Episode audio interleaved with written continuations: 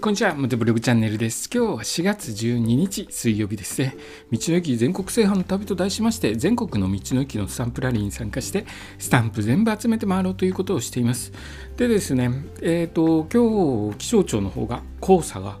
えー、今日、明日、来ますよという発表をしたんですけれども今日は黄砂についてお話をしますね黄砂とは中国を中心とした東アジア内陸部の砂漠などから風に乗って数千キロも離れた日本まで飛んできた砂のことですね。砂です、えー、気象庁ですね。2023年4月11日に北日本から西日本までの広い範囲で12日から13日にかけ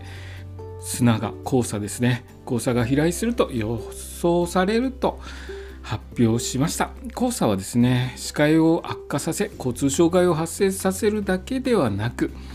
車のボディにも付着します。バイクですねバイクのタンクとかも、えー、付着してえーと、黄色っぽくなるんですけれども、え、そんな黄砂の汚れを落とすために洗車する際には普段以上の注意が必要です。え今回はですね黄砂で汚れたバイクや車を洗車する時のポイントを紹介します。まず黄砂で汚れた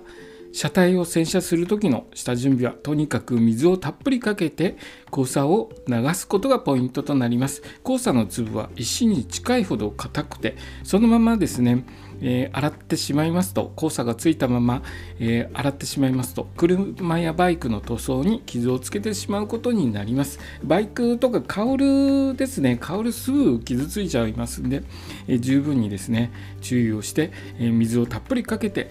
それから洗うということを心がけて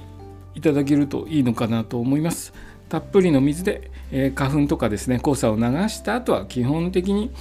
え手洗いで洗車した方がいいようです。まだあのたっぷりとカーシャンプーつけてですね柔らかいスポンジで洗ってください。そしてスポンジはこまめに水で洗い流し汚れを落とすようにしましょう。いろいろと車もそうですけどバイクもデリケートですからねボディえ最近のスポーツタイプカウル全体カウルで覆われてたりとか、えー、しますので非常に傷目立ちやすくなっていますなので黄砂ついてる時は十分な水で洗い直し洗い流してからカーシャンプーで優しく、えー、洗ってあげるようにしましょう。でですね、えーと、バイクは手洗いしかないんですけれども車の場合ですね車の場合は、えー、洗車機はできるだけ使わない方がいいようですね。洗車機使ってしまうとそのまま黄砂をこすりつけるような形になってしまいますので